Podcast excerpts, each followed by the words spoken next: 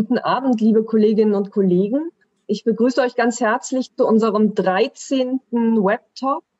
Heute unter dem Titel Bewegte Zeiten, 30 Jahre Gewerkschaftsarbeit im Osten mit einem großen Teilnehmen, mit einer großen teilnehmenden Gruppe, die ganz unterschiedliche Erfahrungen mitbringen und auch diese Zeit auch aus unterschiedlichen Perspektiven zurückblicken. Ich bin Raya Bübel, ich bin Bildungsreferentin im Bildungszentrum Berlin. Dort unter anderem auch für Seminare zur Geschichte und zur Gegenwart, einmal der Geschichte der DDR und auch zu Seminaren, die sich heute mit der Situation in den fünf gar nicht mehr neuen Bundesländern beschäftigen. Und freue mich, dass wir zu diesem großen Thema 30 Jahre, das ist ja fast so was wie anderthalb Generationen, je nachdem, wie man rechnet, Menschen einladen konnten, die über ihre Erfahrungen sprechen können aus, wie gesagt, unterschiedlichen Perspektiven uns ist klar, dass man mit anderthalb Stunden Webtalk das Thema nicht allumfassend bearbeiten und behandeln kann, sondern dass wir eine Facette, einige Facetten anreißen und zeigen werden, dass wir uns auf bestimmte Themen konzentrieren werden und dass wir auch nicht den letzten Webtalk zum Thema 30 Jahre Wiedervereinigung und Gewerkschaftsarbeit in Ost und West damit durchführen werden, sondern dass es auch ein Auftakt ist für uns in der IG Metall, etwas intensiver auf das zu gucken, was diese Zeit für uns bedeutet, aber auch welche Menschen das geprägt haben. Ich freue mich, dass Birgit Dietze zugesagt hat. Birgit ist seit etwas mehr als einem Monat Bezirksleiterin im Bezirk Berlin-Brandenburg-Ost war vorher für anderthalb Jahre erste Bevollmächtigte oder Geschäftsführerin in Berlin, ist selber jemand, die aus Berlin kommt, die nach Berlin zurückgekehrt ist, also quasi so ein Zirkelfluss auch ähm, für sich selber biografisch gemacht hat und jetzt an der Stelle, wo sie als Auszubildende in den Wendejahren angefangen hat, heute arbeitet. Ich freue mich, dass Michael Ebenau dabei ist. Michael guckt aus einer ganz anderen Perspektive aus diese Zeit. Der ist im Oktober 1990 nach Jena gegangen. Aus dem Westen hat die Geschäftsstelle oder damals noch Verwaltungsstelle Jena in gewisser Weise mit aufgebaut, geprägt, kann aus seiner Zeit sehr viel berichten und erzählen, ist heute nicht mehr in Jena, sondern im Bezirk Mitte. Das heißt, wir haben jemanden, der aus der Perspektive Bevollmächtigter der Anfangszeit sprechen kann freue mich, dass Steffen Zucker dabei ist. Steffen kommt aus Gotha, arbeitet in der Gotha Fahrzeugtechnik und hat vor acht oder neun Jahren dort den ersten Betriebsrat gegründet in einer Firma, die damals 500 Beschäftigte hatte. Auch das ist eine sehr eigene Perspektive, die dazu kommt. Wir haben Lisa Keuschwitz davon überzeugen können, anderthalb Stunden bei uns zu sein. Lisa ist stellvertretende VK-Leiterin in Zwickau. Und wenn man Zwickau sagt, dann ergänzen wahrscheinlich die meisten, obwohl es ganz viele andere Betriebe gibt, VW. Und ähm, ja, sie blickt ebenfalls nochmal anders drauf, denn Lisa hat bei VW gelernt und ähm, lebt in Zwickau, aber hat keine Wendebiografie in dem Sinne. Da werden wir nachher auch nochmal drauf zurückkommen. Und wir haben den quasi tapfersten jetzt bei uns in der Runde. Wir haben Stefan Schad, der direkt aus der Verhandlung sich in sein Auto gestürzt hat und als erster Bevollmächtigter aus Rostock-Schwerin, nee, nicht Schwerin-Rostock, sondern ihr seid Rostock-Schwerin, heute seine aktuelle Perspektive auf eine Geschäftsstelle, in diesem Fall im Bezirk Küste geben wird. Ja, herzlich willkommen, schön, dass ihr da seid.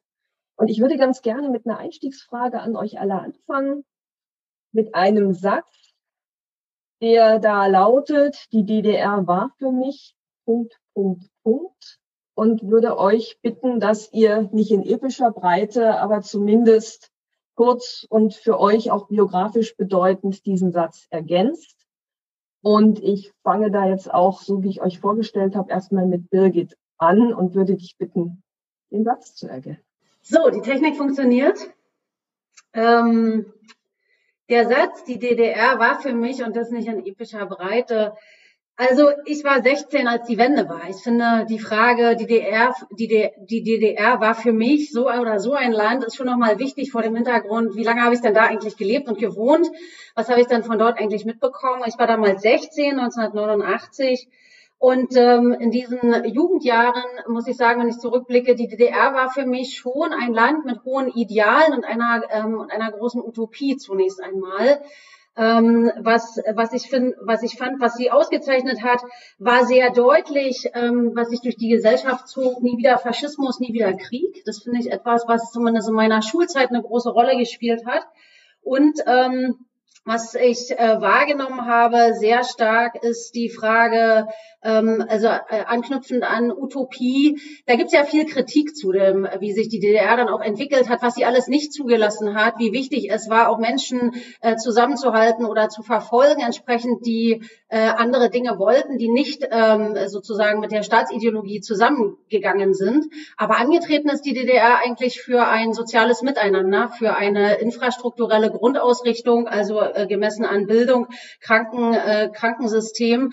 Ähm, und ich muss sagen, der Anspruch, der damit verbunden war, dass Menschen äh, in Freiheit ähm, leben, aber eben auch mit einer Form von, ähm, von, von sozusagen auch von, von Gleichheit ähm, und von ähm, also ohne, ohne Wettbewerb und Konkurrenzdruck im Kern.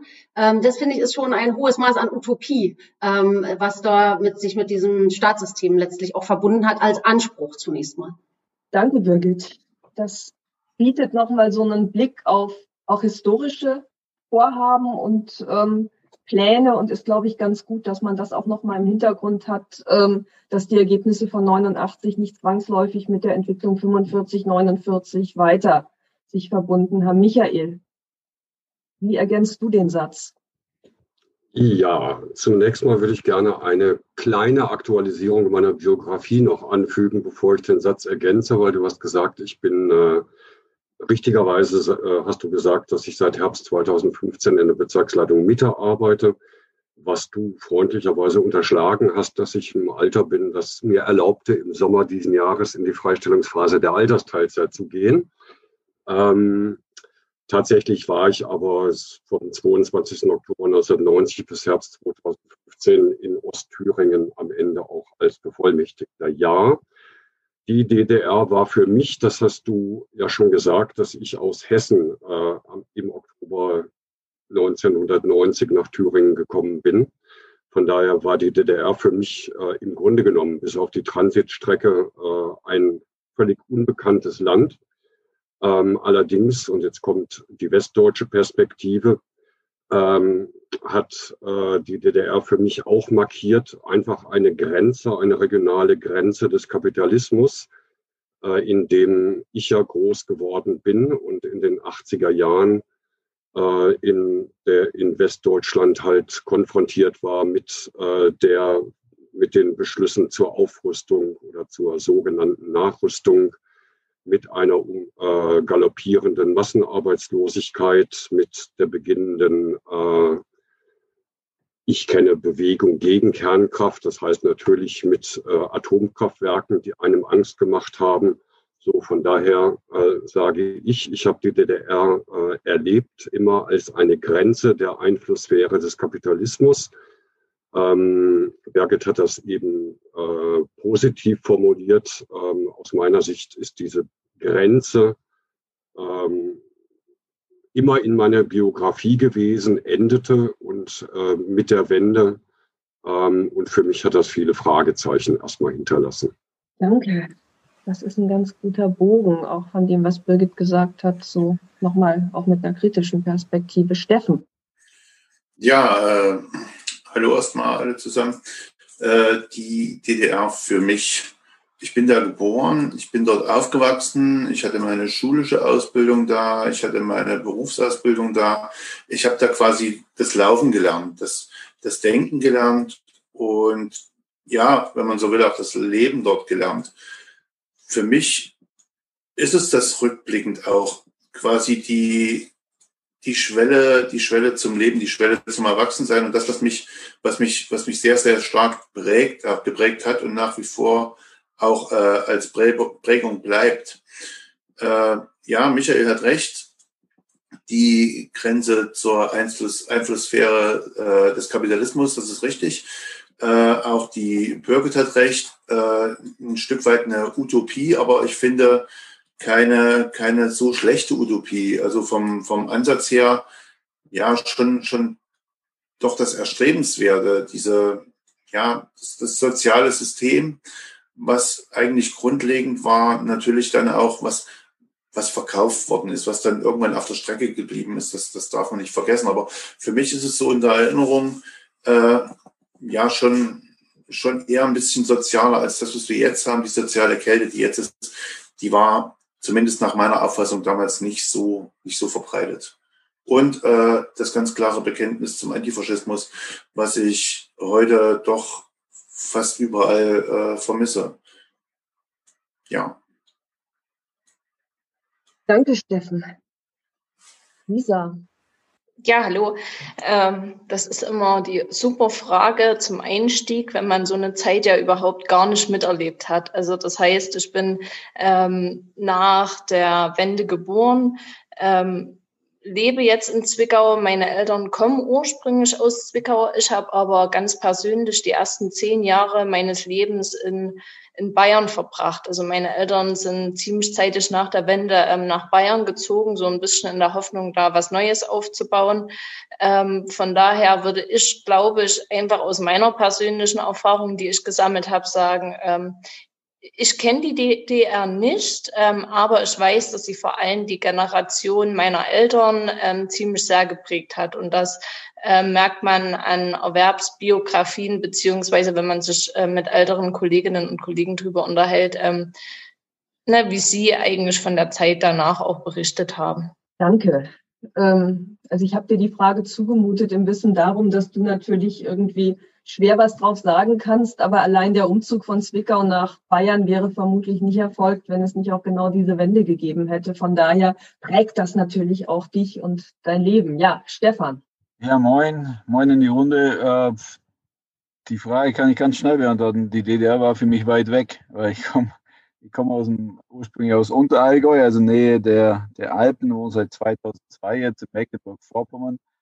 Ich würde behaupten, zur Wendezeit 89, 90 äh, wusste ich wahrscheinlich mal, wo Mecklenburg-Vorpommern liegt. Also das war, ich hatte wahrscheinlich mehr Beziehungen zu Gardasee als, als zum, zum Osten Deutschlands. Insofern war das für mich oder aus, aus der bayerisch-schwäbischen Sicht wirklich äh, auch weit weg, auch die Umbrüche zu der Zeit. Danke. Ich glaube, das wird, macht nochmal sehr deutlich an der Zusammensetzung. Alle, die heute hier sitzen, wirken oder haben gewirkt in den letzten 30 Jahren in Bezug auf dieses Thema Ost-West, Wiedervereinigung, Zusammenwachsen, Gewerkschaftsarbeit im Osten. Und trotzdem heißt das nicht zwangsläufig, dass man die ganze Zeit seines Lebens dann an diesem Ort verbracht hat, sondern so wie gewürfelt wird, Lisa nach Bayern, ähm, Stefan irgendwann nach Meckpomm, Michael aus Hessen nach Jena und wieder zurück und auch Birgit durch die Republiken. Ich glaube, Stefan, du warst der, äh, Steffen, du warst der mobil, immobilste. Ich glaube, du hast dich da hauptsächlich in dem Umfeld bewegt. Aber ansonsten ist es eine sehr mobile Geschichte, auch die Auseinandersetzung mit dieser Ost-West-Geschichte.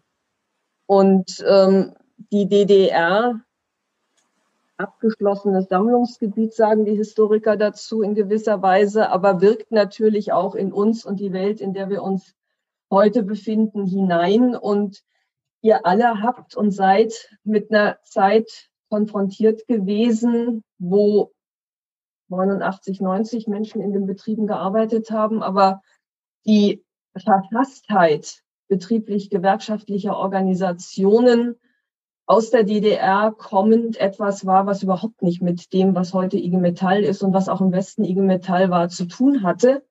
Und ähm, das ist heute selbstverständlich, aber das war mühsam, so viel kann man sagen. Das war auch für viele ein Bruch, etwas Neues aufzubauen.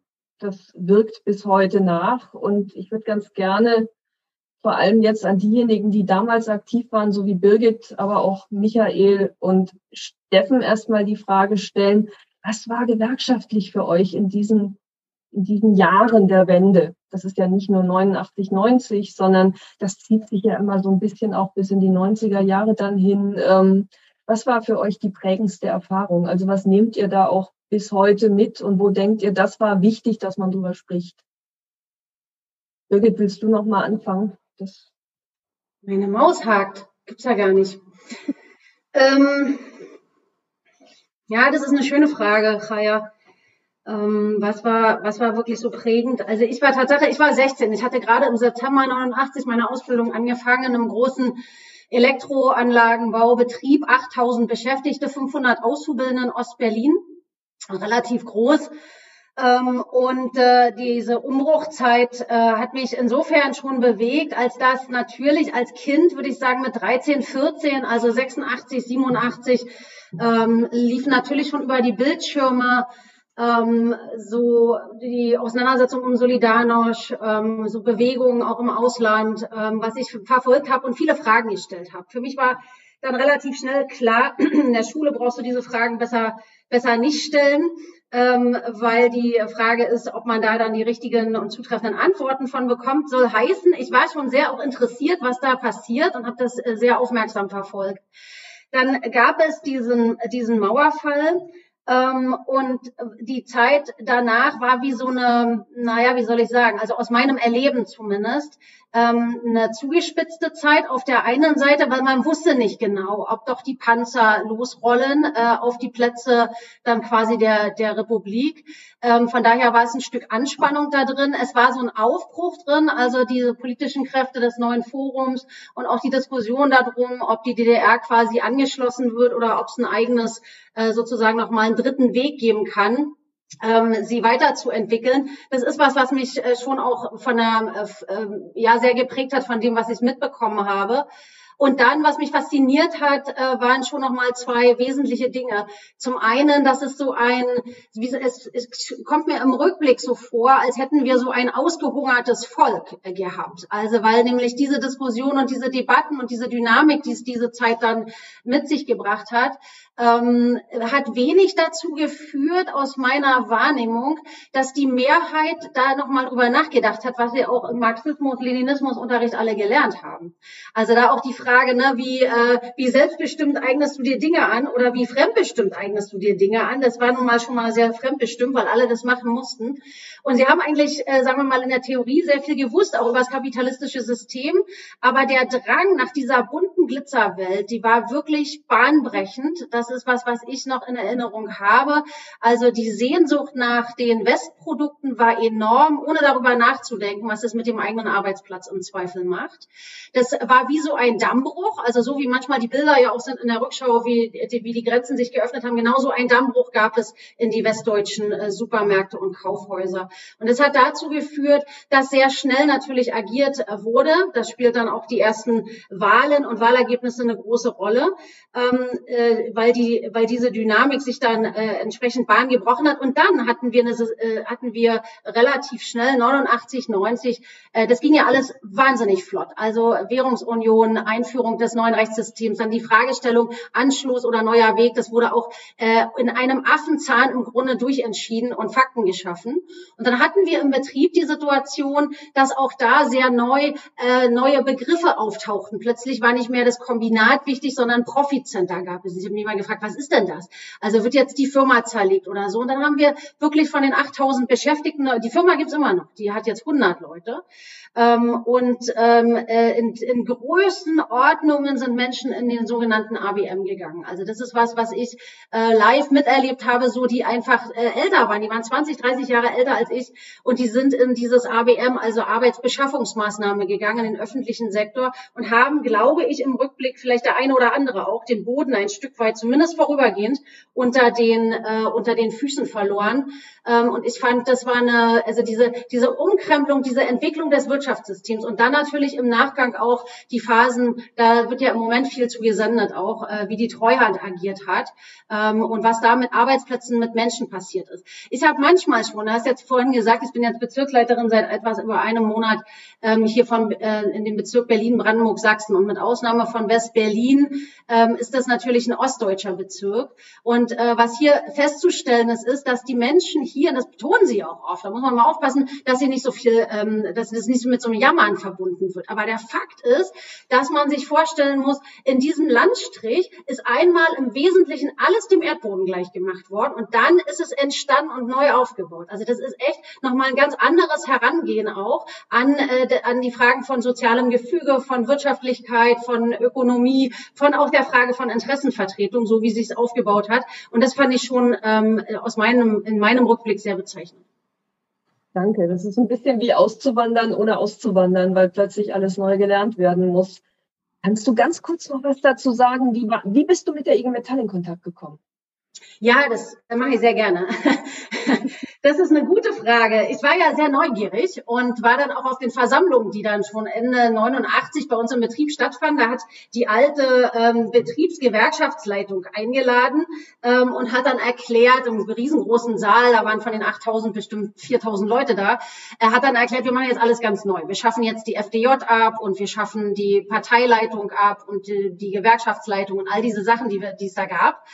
Und ähm, dann hatten sie aber danach Zettel verteilt im Betrieb und da standen ganz andere Dinge drauf. Und dann bin ich zu dem dann doch auch späteren Betriebsratsvorsitzenden gegangen, der die Versammlung geleitet hatte und habe gesagt, was ist das denn? Wieso erzählt ihr denn hier solche äh, Dinge, die sich nach Fortschritt anhören und dann verteilt ihr Zettel, wo was ganz anderes draufsteht? So bin ich in Berührung gekommen eigentlich mit der zukünftigen Interessenvertretung, war dann da auch aus dem Stand ähm, Vorsitzende der, der ersten Jugendvertretung, habe miterlebt, wie die ersten Betriebsräte gegründet worden sind. Und über diesen Weg der Interessenvertretung Vertretung haben wir sehr schnell Kontakt gehabt zu den Westberliner Kolleginnen und Kollegen, also den Betriebsräten aus Westberlin, äh, den Jugendvertretungen und haben eine, das muss ich echt im Rückblick sagen, eine unfassbare Unterstützung erfahren, äh, einfach zu lernen äh, von denen. Äh, was ich immer bezeichnend fand, ist, mit welcher Selbstverständlichkeit und welchem aufrechten Gang die wirklich sich durch den Betrieb bewegt haben. Also die Kollegen von Siemens, von Daimler, ähm, von, ich weiß es gar nicht genau, von äh, kriege ich gar nicht zusammen. Von Otis fällt mir jetzt äh, im Moment ein, die Industriestruktur auch in Westberlin, die sah ja damals noch ganz anders aus, also nochmal mit sehr viel mehr Unternehmen, als es jetzt äh, der Fall ist. Und die haben uns groß unterstützt und darüber war mein Weg auch in die IG Metall. Ja, das war spannend über das Gerechtigkeitsthema und gleichzeitig auch der Vorteil dann, mit der Doppelstadt, wo ihr einfach auch Strukturen hattet, mit denen ihr euch dann nochmal vernetzen genau. und verknüpfen konntet. Ich würde ganz gerne mal zu Steffen weitergehen, weil auch du hast in den 80er Jahren deine Ausbildung gemacht. Wenn ich das richtig erinnere, warst du 89 aber ähm, bei der Nationalen Volksarmee und bist danach dann wieder in den Betrieb gekommen.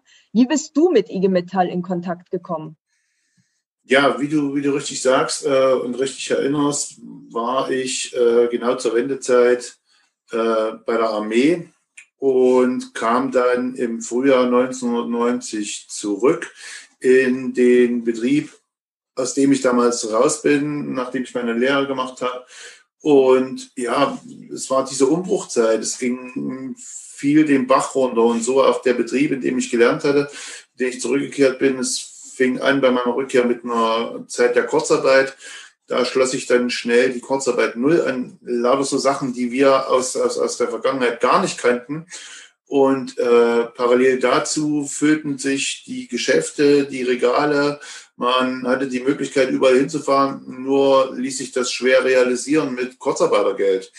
Und dann noch auf dem Niveau äh, von 1990. Deswegen war ich ziemlich bestrebt, äh, ständig zu arbeiten, immer irgendwas zu machen. Ich habe unterschiedliche Jobs gemacht. Ich habe in der Brauerei gejobbt, ich bin LKW gefahren, ich habe dann irgendwann auf dem Bau gearbeitet. Somit war dann, ja, das, das, das Gewerk war, war ganz oft ein anderes. Und mein Kontakt zur IG Metall habe ich, habe ich erst viel, viel später wieder gefunden. Ich war wie jeder Jugendliche zu DDR-Zeiten im FDGB. Das war ganz einfach so. Und ja, wie die meisten bin ich dann, habe ich dann irgendwie den Zugang auch verloren nach der Wende und bin aus dem FTGB raus und hatte ganz andere Interessen. Junge, junge Familie, Kind war da, äh, Hausstand einrichten und so weiter, arbeiten, arbeiten, arbeiten. Und habe mir dann eigentlich erst viel, sehr viel später Gedanken gemacht über das Wie und Wo und äh, die Art des Arbeitens und kam dann logischerweise wieder zur, zur Gewerkschaftsarbeit zurück. Und ja, fand dann den, den Weg zur IG Metall, nachdem ich wieder in meinen ursprünglichen Beruf zurückgekehrt bin. Und ja, dann logischerweise mit Unterstützung der IG Metall dann auch die, die Gründung des Betriebsrats. Das war, war mein Weg, den ich so gegangen bin, um wieder, wieder zur Gewerkschaftsarbeit zu kommen. Nicht besonders spektakulär, aber dafür kam dann die Zeit, in der ich dann gewerkschaftlich aktiv war, die wurde dann ja zunehmend spannender.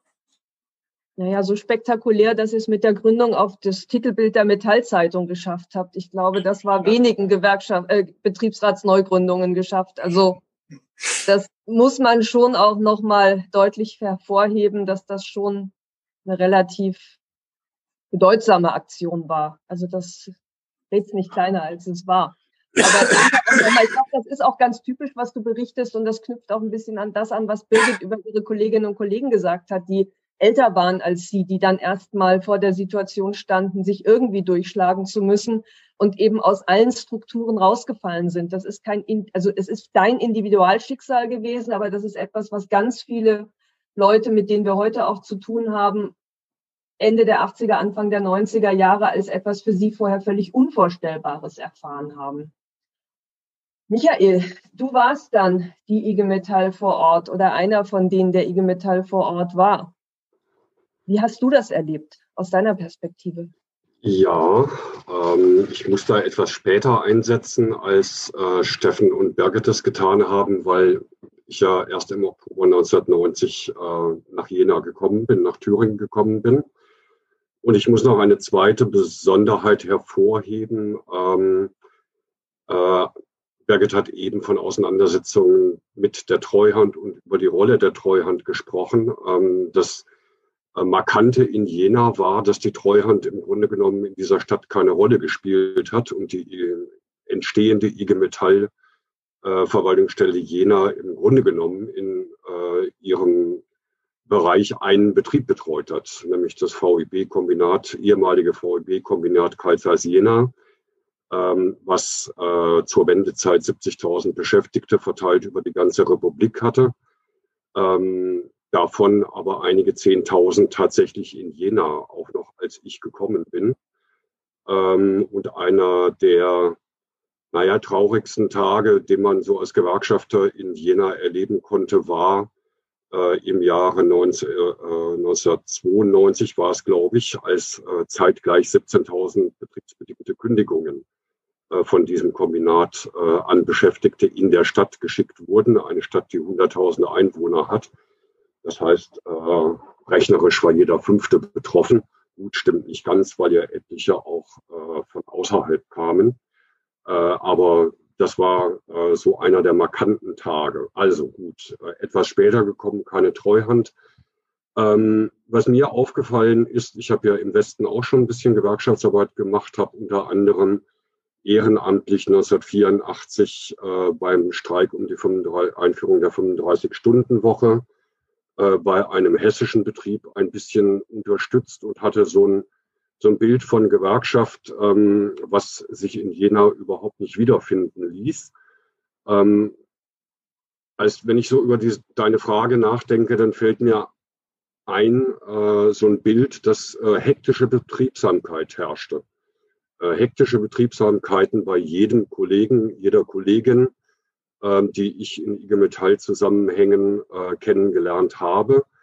Allerdings diente diese hektische Betriebsrats, äh, Betriebsamkeit in der Regel äh, der Gestaltung äh, des weiteren individuellen Lebensweges und der Bewältigung dessen, ähm, was mit dem Menschen äh, gerade passiert war.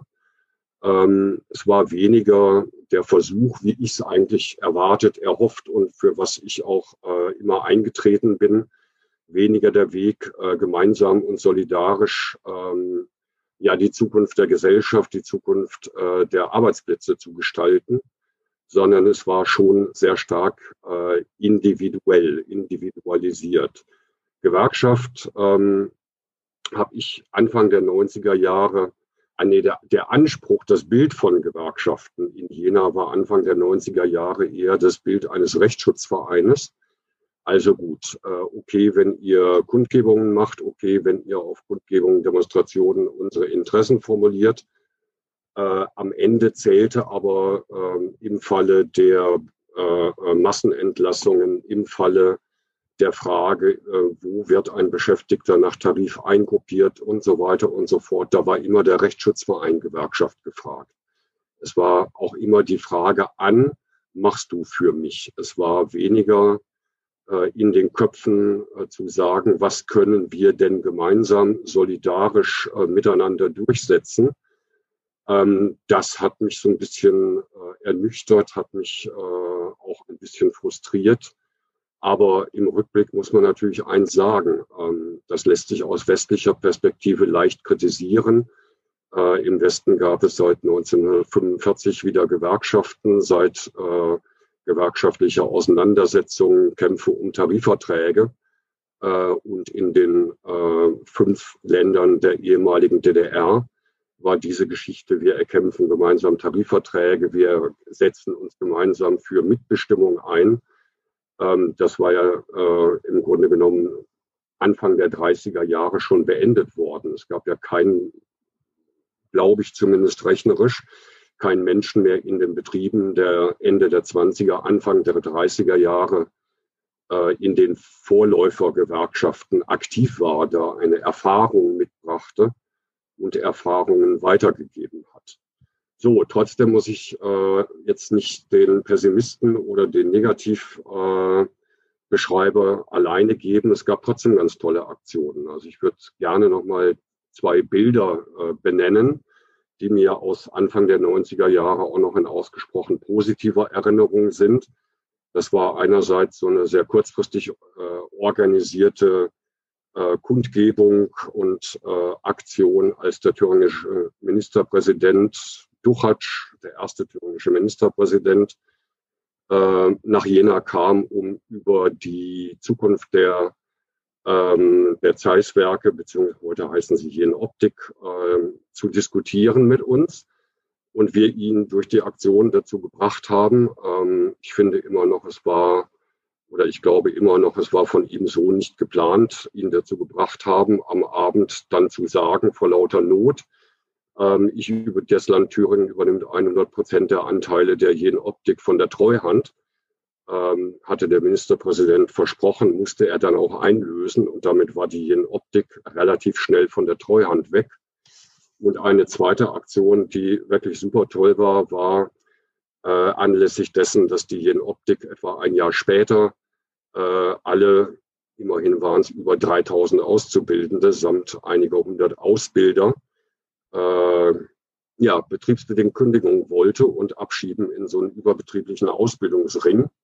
Da ist es uns mit den 3500 Betroffenen äh, gelungen, ebenfalls sehr kurzfristig eine ganz tolle Aktion zu machen, nämlich äh, in dieser Größenordnung, dass die Konzernzentrale der Jen Optik zu blockieren, was bei der Kleinteiligkeit Jenas geheißen hat. Wir haben rund um, das, um die Konzernzentrale auch die gesamte Innenstadt blockiert. Später kriegte man für diese Straßen nie wieder Demonstrationsgenehmigungen. Ähm, das lief so den ganzen Tag äh, ohne Ergebnis. Uns wurde immer gesagt, es ist keiner Vorstand da, der das entscheiden kann. Als wir dann über den Lautsprecherwagen uns für den nächsten Tag wieder ankündigten, äh, hieß es mit einmal, es sei doch ein Entscheider da und innerhalb einer Stunde war die Vereinbarung getroffen, dass alle Kündigungen zurückgenommen werden, alle Ausbilder und alle Auszubildenden wieder eingestellt werden und äh, noch nach Abschluss der Berufsausbildung für ein halbes Jahr mindestens äh, auch im erlangten Beruf, Beruf übernommen werden. Das war so ein Tag, wo man echt beschwingt nach Hause ging, weil einem, weil uns gemeinsam echt ein toller Erfolg durch gemeinsames Handeln gelungen ist. Ja, wir haben das ja nicht, nicht umsonst bewegte Zeiten genannt, weil gerade diese, diese Umbruchsphase, glaube ich, auch sowohl für die Kolleginnen und Kollegen vor Ort als auch für diejenigen, die dann vor Ort hingekommen sind, Dinge bereitgehalten hat, die man sich in der Form nicht vorstellen konnte. Und dieser Begriff der Transformation, den wir heute verwenden, der trifft eigentlich auch genau auf diese Wendejahre und die Jahre danach zu. Und kleine Bemerkung am Rande, aber ich glaube, die große Chance, die wir heute haben, ist Transformation gestalten zu können. Und das große Problem und die Herausforderung, die ihr 89, 90, 90 hattet, war ja im Prinzip irgendwie zu versuchen, einerseits Transformation zu verwalten und mit permanent neu hinzugekommenen Dingen Umgang pflegen zu müssen und darauf relativ spontane Antworten finden zu müssen. Also muss man sich einfach immer auch vor Augen führen, was das sowohl gesellschaftspolitisch als auch betriebspolitisch, wirtschaftspolitisch in allen Bereichen bedeutet hat. Und ich glaube, das ist auch auf unterschiedliche Weise jetzt nochmal sehr deutlich geworden. Stefan und Lisa, ich lasse euch mal ein bisschen aus dieser Zeitzeugenfrage zurück raus, weil ich euch jetzt nicht dazu zwingen möchte, entweder Elterngeschichten zu erzählen oder euch irgendwas aus dem Kopf zu kratzen, was, ähm, nein, das wäre unfair. Aber das bot, glaube ich, gerade noch mal einen guten Hinweis darauf, ähm, was am Anfang dieser 30 Jahre stand und steht. Ihr seid alle heute in anderen Positionen, Funktionen. Das klang auch zum Teil schon an.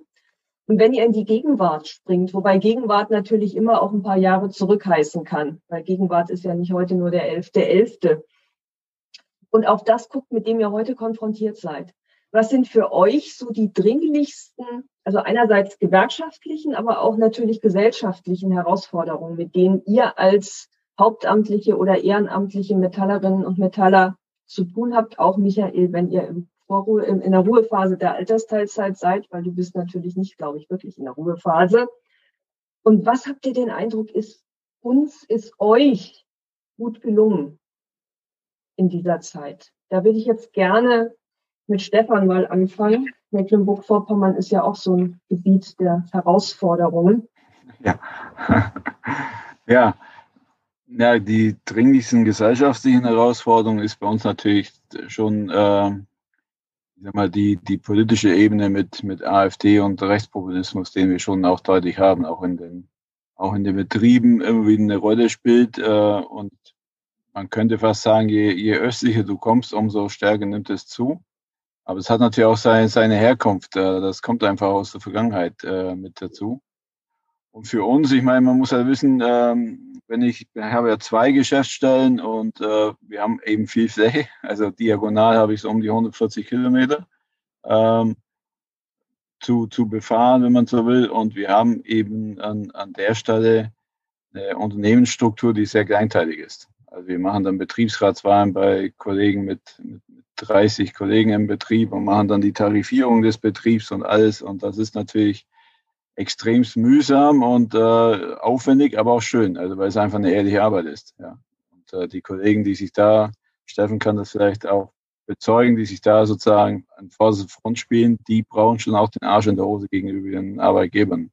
Und äh, insofern ist das eine schöne Arbeit, wenn es auch mühsam ist, aber nur vielleicht noch eine Zahl. Wir haben, wenn man jetzt die Geschäftsstelle Schwerin, die relativ klein ist, da anguckt mit, mit dreieinhalbtausend Mitgliedern, haben wir in der ganzen Geschäftsstelle, glaube ich, vier oder viereinhalb freigestellte Betriebsräte. Das war's. Also es gibt dann keine VK-Struktur mehr in der Form und es gibt auch keine weiteren freigestellten Betriebsräte. Der Rest ist alles äh, Arbeit mit Kollegen, die praktisch äh, ja eben nicht freigestellt sind und das erschwert die ganze Nummer natürlich. Du kannst nicht einfach hinfahren und sagen, jetzt geh in den Betrieb, ja, weil der Kollege vielleicht am Band steht und gar nicht da ist. Und die Herausforderungen sind da natürlich andere als, als woanders. Ich will das auch gar nicht werten im, im Sinne von irgendwie deutlich schwierig und armes Mecklenburg. Nee, aber es ist halt anders, ja. Also ich weiß auch nicht, ob ich jetzt den VK äh, VW Wolfsburg leiten wollen würde. Ja, ich glaube, das hat auch seine Schwierigkeiten mit. Insofern glaube ich, ist das einfach äh, selbst äh, das Leid oder auch Freude. Und äh, ja, das ist äh, bei uns. Was mir wirklich äh, fehlt, ist, und das gebe ich ehrlich zu, Du hast halt äh, jetzt nicht mal eben, äh, wenn du politische Aktionen hast, also gesellschaftspolitische Aktionen, sei das Rente oder was auch immer oder Bürgerversicherung, hast du nicht mal eben 50, 60 Mann oder so, auf die du zurückgreifen kannst. Also immer schwieriger eine Mobilisierung, ja, weil die, die Kleinteiligkeit da ist, die Leute nicht so rauskommen, die Strecken wahnsinnig groß sind, ja, wenn ich äh, nach Schwerin in die Stadt äh, mobilisieren würde, dann müsste ich ja mit Fahrkosten arbeiten, weil einfach viele eben weit fahren müssen. Das ist äh, das Problem. Aber ich will da jetzt nicht jammern. Also wir machen, glaube ich, unsere Arbeit ganz, ganz gut und auch ganz gern hier. Das ist, glaube ich, wichtig, sich immer vor Augen zu führen, dass wir so eine ungleiche Gleichzeitigkeit haben, dass die Großbetriebe halt wirklich nur einen Aspekt unserer Arbeit einnehmen und dass auch die Großstädte oder so Geschäftsstellen wie Berlin, wo halt alles zwar auch kleinteilig, aber dicht nebeneinander liegt, ähm, nicht die Normalität sind, sondern dass die Normalität halt echt ein Flickenteppich ist und ähm, dass man dann auch alles in den Blick und in den Fokus nehmen möchte. den zweiten Teil meiner Frage. Gibt es einen Punkt, wo du sagst, das ist uns echt gut gelungen? Also das ist so eine Sache, wo ich auch sagen würde, hm, ja. Das ist uns echt gut gelungen, würde ich sagen, äh, zunehmend Tarifbindung in, in kleinen Industriebetrieben. Da haben wir wirklich, glaube ich, auch eine, eine Marke gesetzt, auch im Bezirk. Auch mit viel äh, Warnstreik bis hin zum, zum Teil auch zum Vollstreik. Wir hatten auch vor, vor drei Jahren einen Erzwingungsstreik. Da sollte ein Betrieb geschlossen werden. Das konnten wir verhindern, obwohl der Aufsichtsratsbeschluss schon was anderes vorsah. Also diese, diese Kampfkraft in den, in den Betrieben oder diese, auch diese Mut der Kollegen, da hat sich, glaube ich, echt was geändert. Und ich sehe es eben auch, ähm, dass die jüngere Generation da ganz anders tickt und das gibt mir auch Hoffnung. Also ich glaube, es gelingt uns da zusehends, äh, da reinzukommen. Ja. Nicht so gut gelungen an der Stelle vielleicht ist einfach der, der Handwerksbereich, weil der ist so kleinteilig, dass dass du da ähm, wirklich kaum, kaum äh, die, den Fuß in die Tür kriegst. Ja. Aber im anderen Bereich sind wir, glaube ich, gut, gut voran. Danke. Dann mache ich mit Lisa weiter. Du hast über die junge Generation gesprochen, dann finde ich, ist Lisa jetzt auch dran. Ja, danke schön. Ähm, ich habe ähm, ne, wo das um das Thema junge Generation ging und ähm, Birgit vor uns nochmal diesen Satz erwähnt hat, ähm, wie begeistert sie war von den Kollegen im Westen, die mit so der stolzen Brust ähm, ähm, durch, das, durch das Werk ähm, gehen ähm, das habe ich irgendwie so sehr, sehr prägend, weil ich glaube, ähm, die junge Generation ohne diese ganze, ne, also wir sind, wir sind irgendwo in einen Betrieb gekommen, da, da sind Strukturen einfach da und dann, dann sind Sachen und betriebliche Arbeit, die Metallarbeit selbstverständlich. Also wir gehen da mit einem ganz anderen Stolz auch ran und das macht mir ähm, in dem Thema auf jeden Fall Mut. Ähm, das andere Thema, ähm, worauf ich gerne eingehen würde, ist, ähm, die Raya hat ähm, vor uns ganz viel vom Thema Transformation gestalten auch gesagt. In Zwickau, wir sind das erste Fahrzeugwerk, was rein auf die E-Mobilität umsteigt. das klingt jetzt alles ganz, ganz positiv. aber als wir das vor zwei Jahren, als die Mitteilung kam, ging es unseren Kollegen damit überhaupt nicht gut. Ähm, es hieß auf einmal, passt auf, euer Werk, ihr werdet komplett Autos produzieren, die wir noch nicht mal auf der Straße gesehen haben. Wir haben da vor den Golf gefertigt, ne? Da ist überall in Zwickau rumgefahren und dann hieß es, ihr baut ein Auto, was keiner kennt, was auf keiner Straße irgendwie momentan fährt und alles ist in der Entwicklung, aber ihr fahrt zu 100 Prozent das in Serie. Also da gab es ziemlich viele, viele Ängste bei unseren Kollegen. Und das Ganze ging einher mit einem Riesenumbau ähm, von unserem Werk. Also früher gab es relativ viel Rasen bei uns im Werk. Jetzt ist irgendwie nur noch Produktionshalle, Produktionshalle, Produktionshalle. Also ähm, unsere Geschäftsführung hat drauf geguckt, dass das Werk umgebaut wird ähm, und dass das Auto entwickelt wird. Ähm, das, worauf nie jemand geguckt hat, also zumindest das Unternehmen nicht, ähm, sind die Menschen, die da arbeiten. Und für die hat sich was geändert in der Zeit. Ähm, und das war unser Blick drauf. Ähm, wir als IG Metall im Betrieb haben uns um unsere Menschen gekümmert, ähm, die natürlich auch ähm, ihre Ängste hatten. Ähm, es war relativ schnell klar, wenn wir dieses reine Elektrofahrzeug bekommen, was irgendwie einen riesen Batteriesatz reinbekommt. Ähm, wir brauchen das ganze Thema ähm, arbeiten am Triebsatz. Also die Fertigungstiefe wird viel geringer. Was wird da mit Arbeitsplätzen? Ne? Wie, wie sieht das zukünftig aus? Also es war ganz, ganz viel Ungewissheit im, im Raum und ähm, da mussten wir auf jeden Fall unsere Kollegen dort abholen. Ähm, und ich glaube, das ist uns jetzt echt gut gelungen.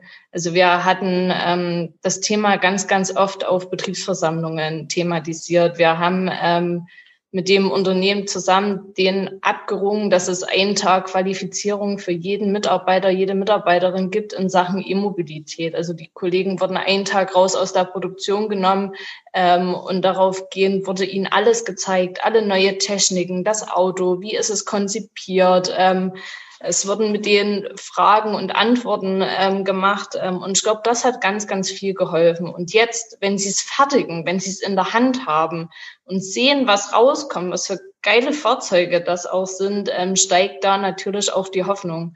Ähm, wir haben eine Mitarbeiterflotte, also hier in Zwickau sieht man ganz, ganz viele Elektroautos. Ähm, Und jetzt ist wirklich, also es ist Mut aufgekommen ähm, und ich glaube, also die Sachen jetzt, wir steigen in eine Veränderung, hat halt auch immer Chance, ähm, irgendwo was Positives, ähm, also zu gestalten auch. Ne? Also es sind nicht immer alles nur negative Dinge. Ähm, wir müssen gucken, worauf wir unseren Wert haben, was uns wichtig ist und das halt ähm, auch so gestalten, dass das am Ende bei rumkommt. Ja. Ihr habt natürlich auch die Generation noch im Werk, die die erste Veränderung vor 30 Jahren erlebt haben, die also auch so Veränderungserfahrungen mitbringen. Und ähm, die wissen, das haben wir einmal geschafft und möglicherweise können wir auch das zweite nochmal schaffen. Das ist ja auch tatsächlich eine Erfahrung, die für viele Kolleginnen und Kollegen gerade im Osten eine sehr prägende ist. Steffen, wie ist es bei euch? Herausforderungen gewerkschaftlich-gesellschaftlicher Art und was ist gut gelungen? Ja, wo soll ich anfangen? Äh, Herausforderungen gesellschaftlicher Art. Äh, ich muss sagen, das ist, ja, der Stefan hat das schon, schon ziemlich gut beschrieben. Es ist schwer, Strukturen aufzubauen, wo, wo, wo gar nichts mehr übrig war. Das Problem nach der Wende war, dass ja viel kaputt gemacht worden ist. Es ist viel kaputt gegangen, auch an Struktur, viele Betriebe, das, was alles dazugehört. Und äh, ja, der Mensch macht sich macht sich einfach. Der sagt dann, ja, wo war denn damals die Gewerkschaft? Wer hat mir denn damals geholfen, als mein Betrieb zugemacht hat? Warum soll ich jetzt wenn damals niemand da war, warum soll ich jetzt in die Gewerkschaft eintreten? Das ist, das ist erstmal die erste Herausforderung. Wir haben 2012 äh, haben wir uns auf den Weg gemacht, um den Betriebsrat bei uns im Betrieb zu, zu gründen, äh, was uns ziemlich gut gelungen ist. Aber wie jeder weiß, ist das ja, ist das nur der aller, allererste Schritt, um, um dort irgendwas zu verändern in dem Betrieb. Äh, der nächste Schritt muss ja sein, die, den, den Organisationsgrad auch nur ansatzweise in, in, in eine Gegend zu bringen, wo sich lohnt, irgendwelche Sachen in Angriff zu nehmen. Das war, das war der nächste, der eigentlich schwerere Schritt. Der, der, der erste Schritt, da war es eigentlich nur schwer, sich, sich auf den Weg zu machen, das, den, den, das Kreuz durchzudrücken und zu sagen, wir machen das jetzt und wir sind hier und wir lassen uns von hier auf nicht mehr, nicht mehr vertreiben. Wir ziehen das jetzt durch, wir haben uns das vorgenommen, wir machen das jetzt. Der nächste Schritt dann, wie gesagt, diese, diese Begeisterung in die, in die Köpfe zu bringen, den Leuten klar zu machen, nur wir selbst können das in die Hand nehmen. Wir selbst sind dafür verantwortlich, dass es uns hier irgendwann auch mal, mal besser geht. Und nicht immer nur der Blick auf die anderen, der Blick über die Grenze und zu sagen, ja, die haben alle viel mehr und das müssten wir auch kriegen. Das, das haben wir nicht alleine gekriegt. Das, es war einfach viel Arbeit, viel Kampf. Und ja, da fing dann, fing dann eigentlich auch die Erfolgsgeschichte an. Wir haben das 2011 den Betriebsrat gegründet und haben 2012 äh, eine Organisationsstärke gehabt, die uns dazu gebracht hat, unseren ersten Haustarifvertrag abzuschließen. Das ist eine, eine Nummer, das ist rückblickend, klingt das, klingt das viel leichter, als es damals war. Äh, wir hatten einen Organisationsgrad knapp über, über der Raumtemperatur. Also das, das war echt wenig. Damit, damit konntest du nicht leben und nicht sterben. Und ja, die ersten Erfolge stellten sich ein. Die Leute haben gesagt, okay, jetzt passiert was und, und wir gehen mit dazu. Und klar, wir haben nichts geschenkt gekriegt. Wir mussten hart verhandeln, wir mussten Warnstreiks machen und das sind Sachen, wenn ich in, in, in, den alten Bundesländern in so einem, so einem, Unternehmen gewesen wäre, dann hätte ich vielleicht in der Lehre schon mal einen Warnstreik erlebt oder, oder, oder hätte es zumindest im Nachbarbetrieb oder irgendwo mal gesehen. Für uns war das komplett neu. Also äh, diejenigen dem Betriebsrat oder die paar Vertrauensleute, die wir damals hatten, die haben in der Nacht nicht geschlafen. Die, die waren komplett aufgedreht und waren eine Stunde vor Streikbeginn am Betrieb, um, um sicher zu gehen, dass das auch alles funktioniert. Also das war alles kein Selbstläufer. Das war ganz, ganz, ganz viel Arbeit. Und äh, ja, mittlerweile machen wir Abschlüsse, die sich, ja, wir müssen uns, müssen uns nicht mehr verstecken. Wir sind noch, noch hinter dem Flächentarifvertrag, äh, hinter dem Niveau, aber nicht mehr viel. Und wir schaffen auch kleine Sachen, die auf unseren Betrieb zugeschnitten sind. Wie jetzt gerade aktuell. Wir, wir haben wie viele andere Betriebe in der Region auch mit Personalabbau zu kämpfen. Und uns ist es gelungen, einen Sozialtarifvertrag abzuschließen, der vorsieht, dass von den betriebsbedingten Kündigungen, die ausgesprochen worden sind, dass da keine Gewerkschaftsmitglieder betroffen sind. Es, sind, es war ursprünglich die Rede von 59 äh, betriebsbedingten Kündigungen, was knapp 20 Prozent der Belegschaft entsprochen hätte. Unterm Strich sind es jetzt noch 35 gewesen und davon nur drei Gewerkschaftsmitglieder. Das ist, das ist was, was, was, was dann eben auch äh, für Gesprächsstoff in den umliegenden Betrieben gesorgt hat, was, was dafür sorgt, dass die Leute sagen, hey, es bringt vielleicht doch was, sich zu organisieren. Das, das macht einen dann auch Spaß. Und wenn ich dann, ich will jetzt mal zurückkommen auf, auf, auf Lisa, wenn, wenn wir damit den Beitrag leisten, dass die nachfolgenden Generationen auf die Strukturen aufbauen, dass für die völlig normal ist, dass es, eine, dass es einen Betriebsrat gibt und dass es einen Vertrauenskörper gibt und dass es eine Tarifkommission gibt, die sich mit der Geschäftsleitung zusammensetzt und Verbesserungen aushandelt, dann haben wir doch eigentlich schon, dann haben wir mehr erreicht, als man, als man sich eigentlich darunter vorstellt. Das ist im Prinzip, also wenn ich den Satz, die Gewerkschaft sind wir alle und nicht die IG Metall müsste illustrieren sollte, dann wäre es genau das, was du jetzt geschildert hast. Das, ja. Um uns selber müssen wir uns selber kümmern ja, und ja wenn es niemand macht, dann passiert nichts. Und Gewerkschaftsarbeit ist ein Lernprozess für einen selber, indem man die Erfahrung macht ähm, und natürlich dann genauso auch für nachfolgende Generationen, beziehungsweise ihr seid auch in gewisser Weise, ist ein großes Wort jetzt, aber Vorbild für diejenigen, die bei euch in der Geschäftsstelle sind und die sehen, es ist ja nicht nur Mühsal und Plage, sondern die ganze Arbeit bringt dann tatsächlich auch was für ja. euch. Ich glaube, das ist wichtig, dass solche Geschichten auch erzählt werden. Michael, jetzt nochmal so zurückblickend. Herausforderungen auf der einen Seite, was ist gut gelungen? Ja, die, ich fange mal mit den Herausforderungen an, ähm, weil ich glaube, dass da, oder wir ja alle wissen, dass da eine ganze Menge vor uns liegt, äh, was wir gemeinsam äh, angehen müssen und gemeinsam ähm, äh, versuchen müssen zu gestalten. Nämlich fiel mir ebenso ein, als Steffen sagte, äh, Steffen nochmal das Bild von Lisa aufgriff, äh, der jungen Generation sozusagen äh, äh, Vorbild sein, beziehungsweise gute Strukturen mitgeben. Die Strukturen, die wir haben, die industriellen Strukturen, die geraten ja gerade mächtig durcheinander. Von daher müssen wir auch äh, sehr viel Einsatz dafür zeigen und sehr dafür kämpfen, äh, noch irgendetwas äh, Gutes da weitergeben zu können. Die industriellen Strukturen geraten durcheinander. Das ist äh, mit dem Begriff der Transformation beziehungsweise der Transformationsprozesse gemeint. Äh, oder, oder wird, wird es ja äh, betitelt. Ähm, und daneben oder dazu gehört ja noch etwas Zweites, nämlich die lebenswerte Umwelt, die Transformationsprozesse äh, haben ja auch damit zu tun, ähm, dass wir bisher ein Industriemodell haben, ähm, das sehr zulasten der Umwelt gegangen ist. Und äh, auch wir müssen ja im Kopf haben, dass wir sowohl eine lebenswerte Umwelt als auch eine funktionierende Industrie äh, erhalten und weitergeben wollen. Und da die Unternehmerseite da offensichtlich nicht die richtigen Ideen hat, müssen wir uns halt auch Gedanken machen, äh, nicht nur Gedanken machen, sondern auch dafür kämpfen, wie denn diese Industrie der Zukunft, die dekarbonisierte Industrie, äh, aussehen soll äh, als wirtschaftlich wichtige Grundlage unserer Gesellschaft und letztlich ja auch als Einkommensquelle für unsere Mitglieder. Äh, das ist, glaube ich, unsere größte Aufgabe, die nicht kleiner, kleiner wird dadurch, dass wir jetzt durch die Pandemie natürlich eine Beschleunigung von Prozessen haben und dass wir zweitens bei dieser äh, Pandemie auch äh, registrieren müssen, sie ist einfach sozial noch dazu hochgradig ungerecht, weil sie trifft äh, natürlich diese, sie trifft die sozial Schwachen, äh, die prekär Beschäftigten ungleich härter bislang als die äh, Festbeschäftigten.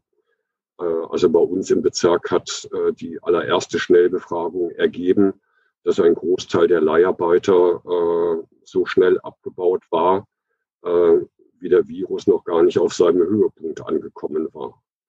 So, ähm, da wäre ich nämlich beim dritten Punkt, dass ich als äh, ebenfalls große Herausforderung sehe, eine, Gesell eine Umverteilung des gesellschaftlichen Reichtums, weil ich einfach nicht finde, dass es akzeptabel ist, äh, dass äh, er so ungleich verteilt ist in der Gesellschaft.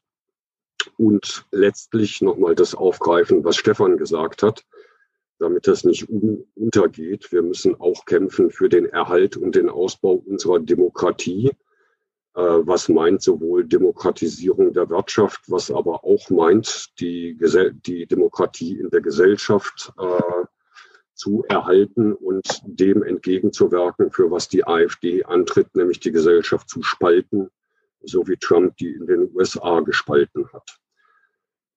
Äh, Chaya, du hast zwei Fragen gestellt. Ähm, das, die positive Antwort auf die zweite Frage habe ich mir für den Schluss aufgehoben. Was ist uns denn gelungen in den letzten Jahren? Ähm, mal weit zurückgegriffen, 2003 hat die, IG Met, äh, hat die IG Metall im Osten ziemlich am Boden gelegen und man konnte sich äh, so einigermaßen fragen nach dem verlorenen Arbeitskampf um die 35-Stunden-Woche wie ist es denn um die Zukunft bestellt? Äh, jetzt mit Blick heute kann man sagen, dass wir das sehr gut gemeistert haben. Steffen hat ein, das ein bildreiches Beispiel gegeben seines Betriebes mit erstmaliger Wahl eines Betriebsrates, äh, Steigerung des Organisationsgrades und ähm, Abschluss oder Erkämpfung eines Tarifvertrages. Das haben wir ja spätestens nach der Krise 2008, 2009 auch im Osten auch super hingekriegt. Wir haben jahrelang steigende Mitgliederzahlen gehabt. Wir haben äh, eine steigende Tarifbindung gehabt. Wir haben in vielen Betrieben Mitbestimmungsstrukturen, nämlich Betriebsräte, äh, wählen können, die es vorher noch nicht gegeben hat.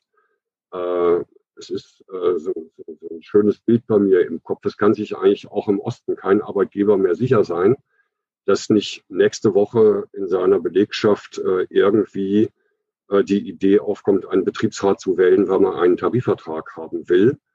Äh, ich finde, damit haben wir eine ganze Menge erreicht. Wir sind im, äh, auch im Osten schon ein, in Anführungszeichen, Wachstumsmodell. Ähm, und vor diesem Hintergrund sollten wir, glaube ich, sehr optimistisch aber auch sehr tatkräftig an das herangehen, was ich vorher gesagt hatte, Gestaltung der Transformation, Bewahrung einer lebenswerten Umwelt, Demokratisierung und vor allem auch Antreten äh, gegen die AfD und ihre politischen Absichten. Das ist viel, aber es ist natürlich auch ein sehr hoffnungmachender Abschluss dessen, was du gesagt hast, ähm, das Tatkräftige in die Hand nehmen und ähm, durch Gewerkschaftsarbeit auch deutlich zu machen, dass wir unsere eigenen Interessen an den Orten, an denen wir arbeiten, vertreten. Ja, Birgit, du bist jetzt für den ganzen Bezirk verantwortlich, der, wenn wir mal diesen klitzekleinen Teil West-Berlin außen vor lassen, ähm, wie du gesagt hast, ein Ostbezirk ist. Du überblickst die Geschäftsstelle Berlin sehr gut, aber natürlich auch Gesamt Berlin, Brandenburg, Sachsen. Wie ist dein Blick darauf? Also sowohl die Herausforderungen als auch das, wo man sich so auf die Schulter klopfen und sagen kann, das macht uns Mut fürs Weiterarbeiten. Hm.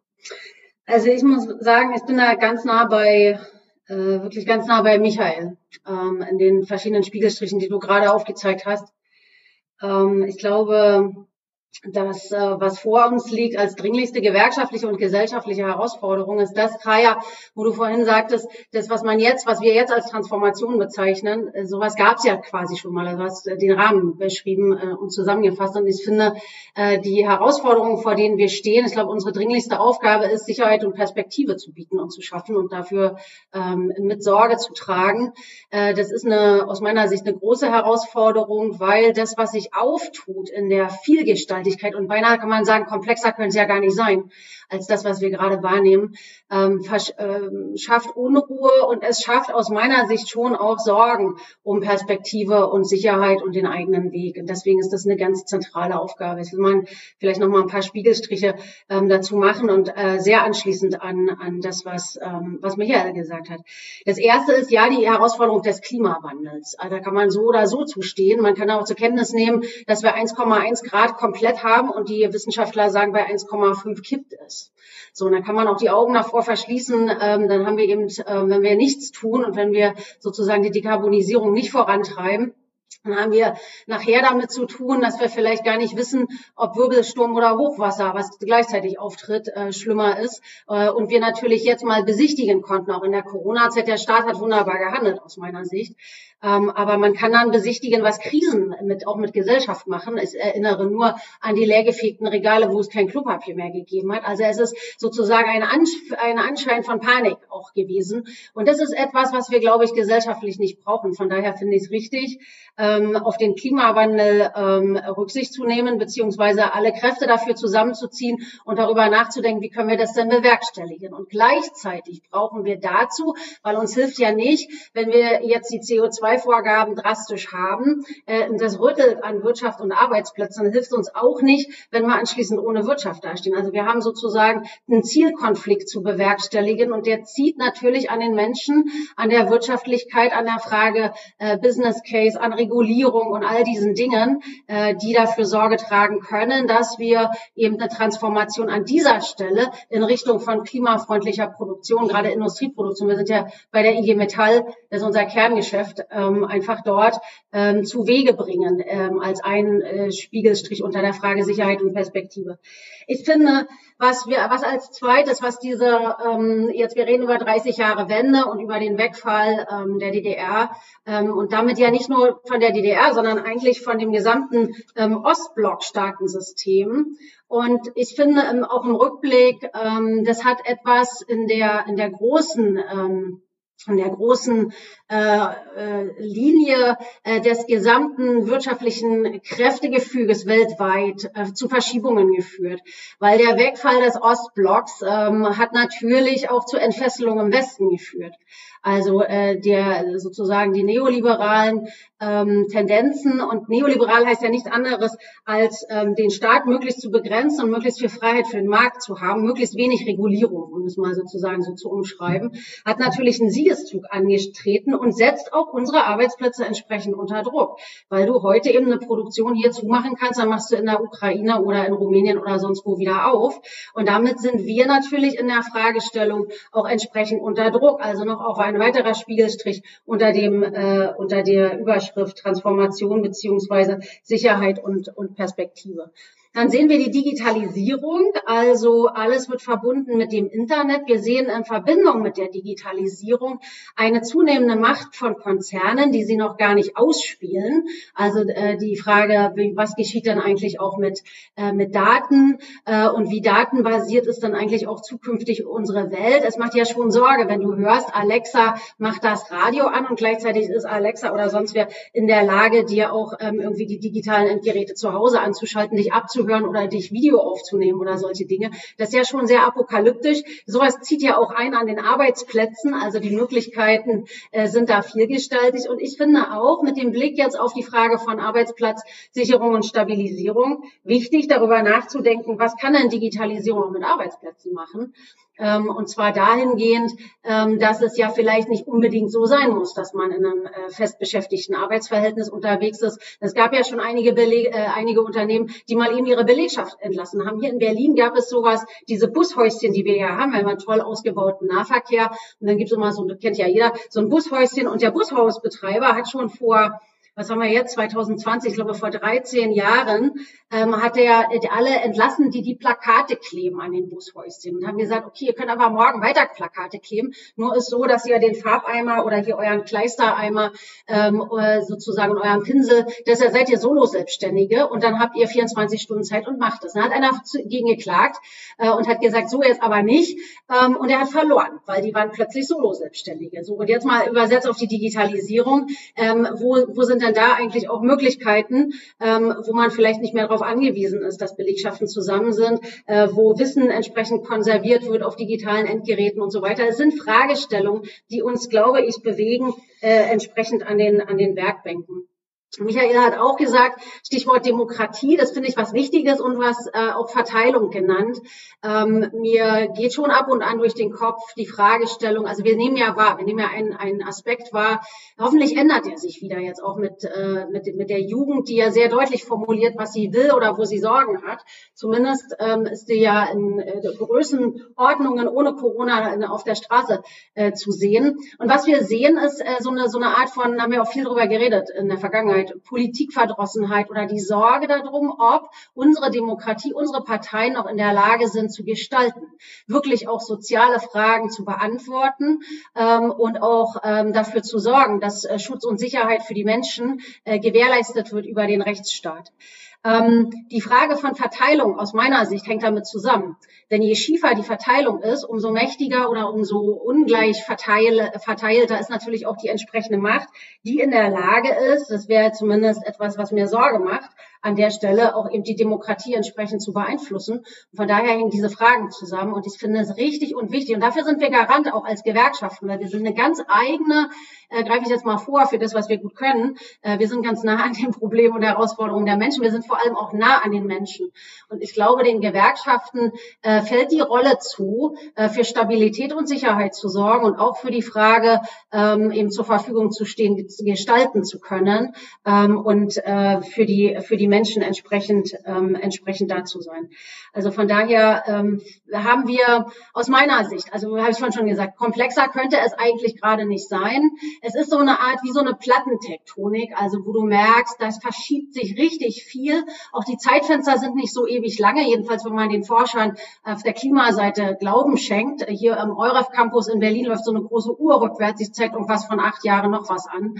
Ähm, und ähm, die äh, zeigt eigentlich an, wie viel Zeit haben wir noch gemeinsam, um dem Kipppunkt im Klima zu entkommen. Und das ist natürlich echt eine Herkulesaufgabe unter den Bedingungen auch in der Frage der Globalisierung, weil wir sind ja nicht alleine auf der Welt. Heute hat hier in Sachsen ein Stahlgipfel stattgefunden und dann merkst du ja, die Stahlindustrie, äh, wie kriegt denn die den Umschwung hin? Äh, und dann bist du plötzlich auf der globalen Ebene unterwegs, nämlich hier gibt's Ansprüche, hier gibt's äh, den Weg, ähm, Stahl zum Beispiel als Stahlindustrie grüner zu machen, hier Arbeitsplätze zu sichern. Und dann haben die Kolleginnen und Kollegen Sorge, dass woanders die Kohlekraftwerke sozusagen den Dreck in die Landschaft pusten und einfach unter ganz anderen Bedingungen äh, äh, Stahl herstellen und dann hier quasi damit auch im Ergebnis äh, zwei Dinge tun, nämlich hier die heimischen Arbeitsplätze zu bedrohen, auf der einen Seite, auf der anderen Seite das Klima auch zu bedrohen. Von daher sind wir auch im Kontext von weltweiten Aufgaben unterwegs und das ist alles andere als gerade einfach. Um die zweite Frage hier nochmal ganz kurz vielleicht zu beantworten. Ähm, ich finde, das habe ich jetzt vorhin schon gesagt, das will ich nochmal unterstreichen, wir sind Tatsache als gewerkschaftliche Kraft ähm, sehr nah an den Menschen und ich finde auch von unserem System her, wir können echt froh sein, dass wir dieses äh, Doppelsystem haben aus Betriebsräten hier ähm, und aus Gewerkschaften in der wirtschaftlichen Verfassung, weil ich finde, das äh, unterscheidet uns von vielen Ländern drumherum. Wir haben einfach ähm, in, der, in, in unserer Wirtschaftsordnung diese Elemente von wirtschaftlicher Demokratie und die bringen uns schon in die, ähm, in die Gelegenheit, die vielfach ja genutzt wird in den Unternehmen und in den Konzernen, auch im sozialpartnerschaftlichen Lösungen zu suchen für Herausforderungen. Bedingung dafür ist natürlich, dass die Unternehmen nicht von den alten Prinzipien, jetzt hauen wir mal noch einmal drauf und zu sagen, hast du auch nichts, ähm, sozusagen Gebrauch machen, weil dann antworten wir mit Widerstand, ist ja klar. Aber wenn äh, das auch entsprechend gewertschätzt wird und die Arbeitnehmer wissen manchmal viel mehr im Unternehmen, wo der Schuh klemmt, als das jemals die Riege von Führungskräften weiß oder sich traut zu sagen.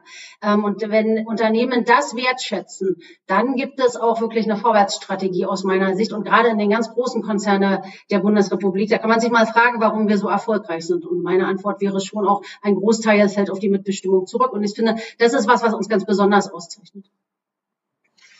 Ja, und das hat ja im Prinzip auch nochmal das Beispiel von Steffen und das hat ganz konkret das, was Stefan über seine Arbeit ähm, in Rostock und Schwerin, also gerade das Kleinteilige auch nochmal gezeigt, dass die Erfolge häufig nichts sind, was man sich in der Urkunde an die Wand hängen kann, sondern dass es diese Tag-für-Tag-Arbeit ist, wo dann Gewerkschaft sichtbar wird, dadurch, dass man in einem Kleinstbetrieb wirklich auch es schafft, Kolleginnen und Kollegen zu gewinnen und die dann so weit zu beteiligen, dass die ihre eigenen Dinge auf gewerkschaftliche Art und Weise lösen. Also das ist ja tatsächlich dann im Kleinteiligen und das aber dann auch wieder auf den großen globalen Blick bezogen, um zu wissen, wir machen das nicht alleine hier nur in unserer eigenen Umgebung, sondern wir sind Teil eines größeren Ganzen. Also das muss man jetzt nicht nur unter Pandemiebedingungen begreifen, dass wir nicht nur für uns existieren, sondern dass das einfach letztlich keine Insel ist, weder der Osten noch eine Geschäftsstelle noch eben das Land, in dem wir leben. Ich würde ganz gerne kurz ähm, fragen, Michael oder Sokyong, gibt es Fragen im Chat, die für uns jetzt von Relevanz wären an die Referierenden oder Anmerkungen, Bemerkungen, an denen ihr uns teilhaben lassen möchtet? Es gibt eine, einen Hinweis von einer Teilnehmerin, die sagt, Trump sei ein Verstärker, aber keineswegs die Ursache von Spaltungen, die bereits vor seinem Auftreten auf der Bühne eine Rolle gespielt haben. Und deutet das auch als einen Effekt, der jetzt weiß Gott nicht nur auf die Gesellschaft in den USA bezogen ist, sondern generell äh, sieht sie da eine Tendenz zur Spaltung, die dann eben Gestalten wie Trump offensichtlich eine besondere Rolle zuweisen. Das ist der einzige Diskussionsbeitrag, den es gibt. Gut, dann danken wir. Ähm, ich glaube, die Diskussion über Trump führen wir jetzt hier an diesem Ort nicht weiter. Aber ich glaube, es ist wichtig, wir erleben Spaltung auch gerade hier bei uns im Umfeld, auch gerade wenn ich jetzt am Wochenende nach Leipzig und nach Dresden und in anderes gucke, dann sind das keine Ereignisse, die nur darauf begründet sind, dass wir jetzt zu Pandemiezeiten in ganz besonderen Herausforderungen leben, sondern da bildet sich ja auch etwas ab, was sich in den letzten Jahren vorbereitet hat und worauf einige von euch auch gesagt haben, wo wir darauf reagieren müssen und auch reagieren werden.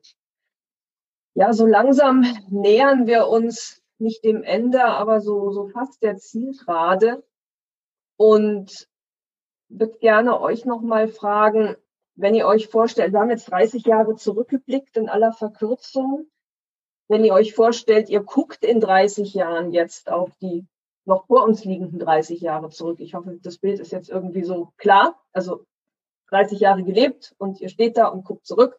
Wir reden jetzt nicht über menschliche Endlichkeit und anderes. Ähm, dann, was haben wir im besten aller Fälle gut gemacht und wo haben wir konkret, also da würde ich euch jetzt bitten, wirklich konkret zu werden, gut gehandelt und Dinge zu unseren Gunsten und in einem gesamtgesellschaftlichen Interesse verändert, so dass man so eine Veranstaltung in 30 Jahren dann als Erfolgsgeschichte oder auch eine Situation, in der man sich auch ein bisschen froh und stolz auf die eigene Geschichte betrachten kann. Und da würde ich euch tatsächlich nochmal bitten, auch den, den Ostfokus nochmal mit einzunehmen, weil wir sind natürlich immer noch in einer Situation hier, wo vieles anders ist, als es möglicherweise im deutschen Südwesten oder auch im Ruhrgebiet ist, aus den von euch auch geschilderten historischen Ursachen.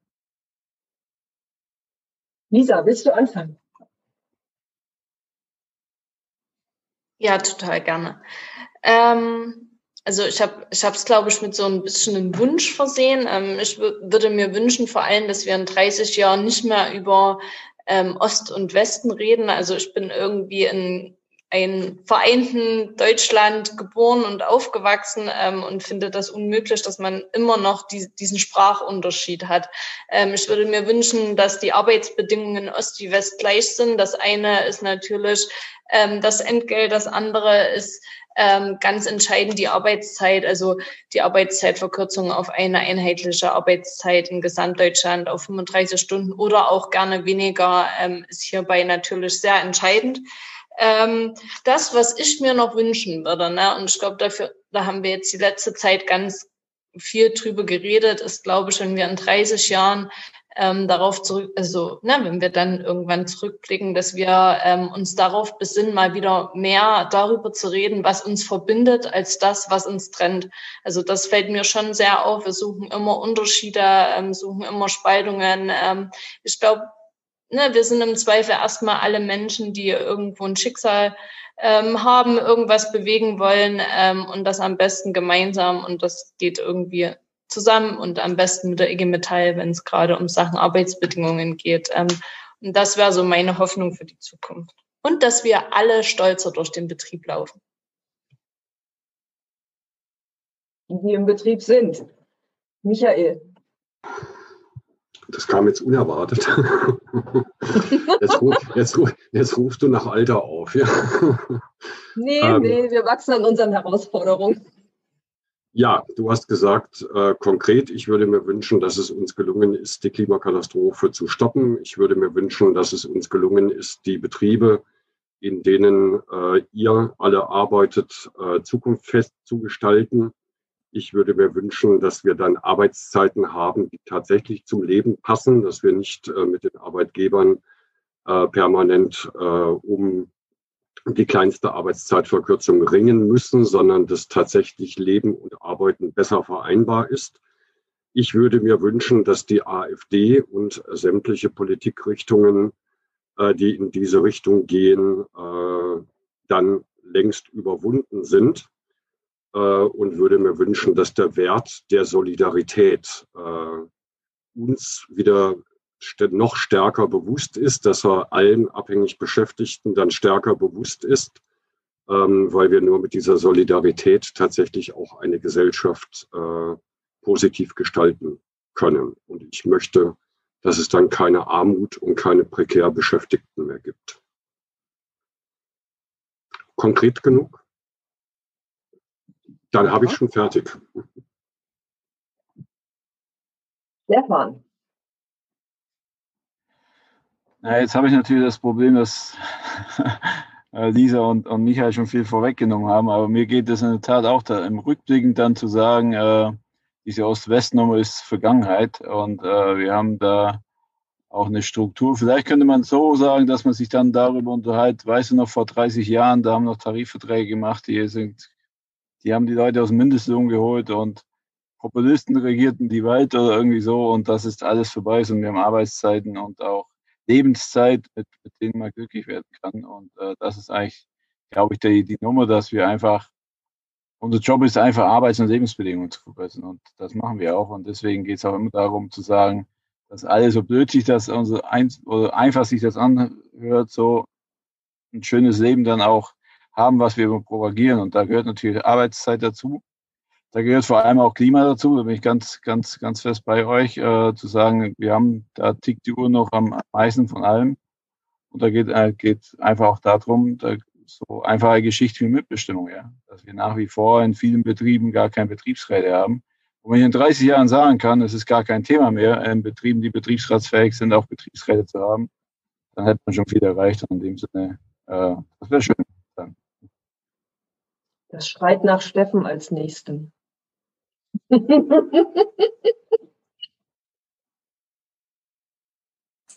Irgendwie habe ich damit gerechnet, dass ich jetzt dran bin. Ich weiß nicht warum, aber ich sage mal so, wenn, wenn ich in 30 Jahren mit einem Kaibi in der Hand am Strand liege, meinetwegen in MacPom am, am wunderschönen Ostseestrand, dann möchte ich, möchte ich nicht mehr, nicht mehr sofort wissen, was, was Nazis sind oder was die AfD war, dann rückblickend. Ich möchte das googeln müssen, weil es einfach zu lange her ist, dass man von denen was gehört oder gesehen hat. Das wäre mir wär, wär ein Traum. Oh, und das, was Stefan gesagt hat, dass Betriebsräte, Tarifverträge, dass das nichts mehr ist, äh, was man im stillen Kämmerlein erstmal vordiskutieren muss, sondern das muss ganz einfach, das muss dazugehören, wie äh, ja, ein guter Gewerkschafter von mir, also ein Kollege von mir, der uns damals viel mitgeholfen hat, vielleicht kennen der ein oder andere, der Martin Donat, der hat gesagt, äh, wir müssen dahin kommen, dass ein Betriebsrat zum Betrieb gehört wie, wie ein Telefonanschluss. Das wäre das, was ich mir in, in 30 Jahren wünsche, dass das in 30 Jahren absolute Normalität ist und dass da gar keiner mehr drüber nachdenkt. Und ja, ja, am allerwichtigsten eigentlich Solidarität. Dass Solidarität wieder, wieder dahin kommt, wo sie mal war, wo sie, wo sie hingehört hat, wo sie immer auch hingehört. Und das ist, das sind unsere, in, in unsere Herzen, unsere Köpfe. Und ja, das wäre es eigentlich so in 30 Jahren. Da bin ich 80. 80, verdammt.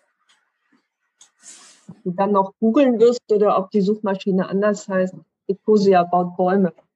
Okay, ja, stimmt. Birgit. Ja, jetzt ist ganz viel gesagt, ganz viel gesagt worden. Also das Erste, was, was mir durch den Kopf ging, ist Tatsache, wenn wir in 30 Jahren zurückblicken, ähm, dann wäre es wichtig, oder wenn wir das so ohne weiteres tun können, dann haben wir hoffentlich den Klimawandel so, so geschafft, dass wir auf eine neue, solide Basis gekommen sind. Äh, wenn wir zurückblicken, dann wünsche ich mir, dass wir auch, ähm, dass wir ähm, ja noch Betriebe haben ähm, und dass es gelingt, ähm, für, für jeden Einzelnen äh, unter Bedingungen äh, sozusagen sein Leben zu sein Leben zu gestalten und gestalten zu können. Das hat was von Autonomie, so dass du auch ein, ein gutes Leben, so wie du es gestalten willst, ähm, auch leben kannst. Dazu gehören diese praktischen Dinge, äh, jetzt schon gesagt worden sind. Ähm, also der äh, Spaltung, weiß ich gar nicht genau, aber dieser Unterschied, der immer gemacht wird, wonach immer gefragt wird, also Ost und West, danach sollte man auch googeln müssen, was war denn da eigentlich los? Äh, warum gibt's dann da diese Unterscheidung nach den zwei Himmelsrichtungen? Richtung und nach den anderen beiden entsprechend nicht.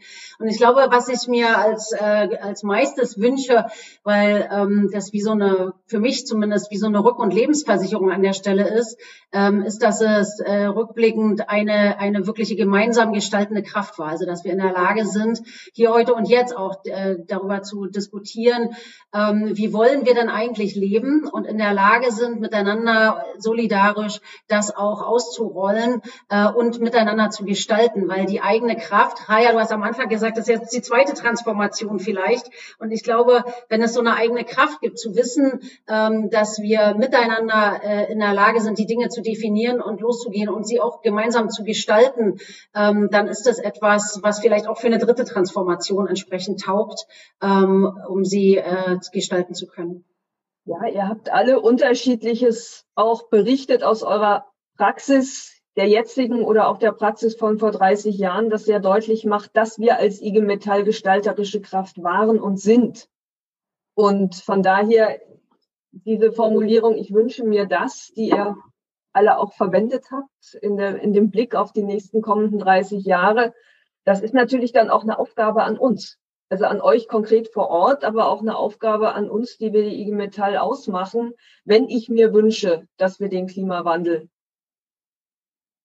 so gestalten beziehungsweise verhindern, dass die Welt auch in 30, 60, 90 Jahren lebenswert ist, dann müssen wir das unsere dazu beitragen. Also dann bedeuten eben solche Herausforderungen, wie die, die Lisa aus Zwickau berichtet hat, ein Schritt in die Richtung. Das ist nicht der Schritt, aber es ist eben ein Schritt mit allen Veränderungen, die das bedeutet. Du hast ja sehr deutlich auch gemacht und erklärt, warum es notwendig ist, dann auch die Kolleginnen und Kollegen mitzunehmen und nicht einfach zu sagen, das stülpen wir euch jetzt über, so als wohlmeinendes Mützchen, mit dem ihr dann klarkommen müsst. Und wenn wir Mitbestimmung gestalten, also wenn wir die Selbstverständlichkeit haben wollen, von der Steffen gesprochen hat, ähm, Betriebsrat gehört zum Betrieb wie der Telefon, alle Handy, also Telefonanschluss vielleicht nicht mehr, aber das WLAN, ähm, dann muss man genau solche Kämpfe führen, wie die, von denen du berichtet hast weil die kommen nicht vom Himmel gefallen, beziehungsweise mit der Lieferung des Betriebsverfassungsgesetzes hat man dann auch den Betriebsrat, sondern das muss wirklich täglich immer neu erkämpft werden und erfahrbar sein. Also quasi so Betriebsrat zum Anfassen, Betriebsratarbeit, Vertrauensleutearbeit zum Anfassen. Auch das ist die Herausforderung dann für uns.